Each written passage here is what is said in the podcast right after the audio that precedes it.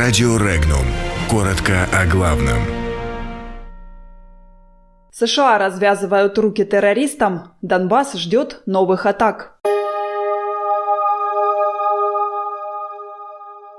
США развязывают руки террористам в Сирии. Донбасс в ожидании новых атак вооруженных сил Украины. Режим черного неба в Красноярске продлен. После схода лавины в Хабаровском крае объявлен режим ЧС. Предстоящий год станет самым теплым в истории наблюдений.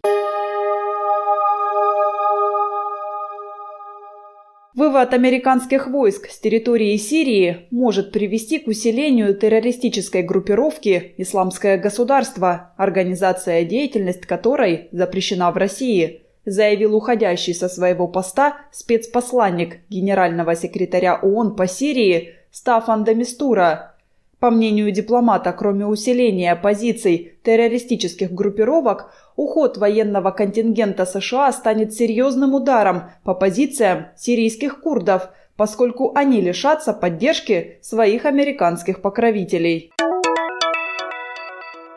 Беспилотные летательные аппараты, которые получили вооруженные силы Украины в Донбассе, будут переоборудованы в ударные беспилотники, заявил заместитель начальника управления народной милиции Донецкой Народной Республики Эдуард Басурин. Он добавил, что помимо беспилотников украинская армия получила самолеты, вертолеты, танки и бронемашины.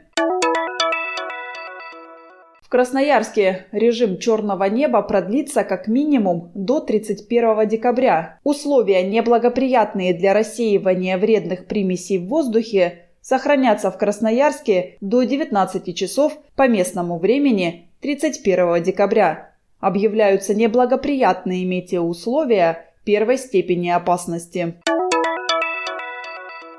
В Николаевском районе Хабаровского края, где на поселок Многовершинный сошла лавина, объявлен режим чрезвычайной ситуации. В настоящее время под снегом остаются два человека. Семь человек, оказавшихся под завалом, удалось извлечь. Еще один был найден без признаков жизни. Спасательные работы осложняются неблагоприятными погодными условиями. Следственные органы возбудили уголовное дело о нарушении правил безопасности после схода лавины.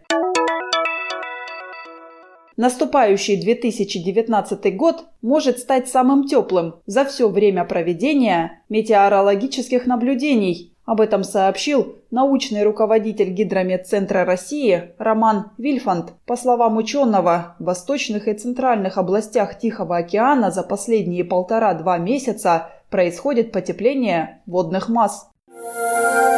Подробности читайте на сайте Regnum.ru.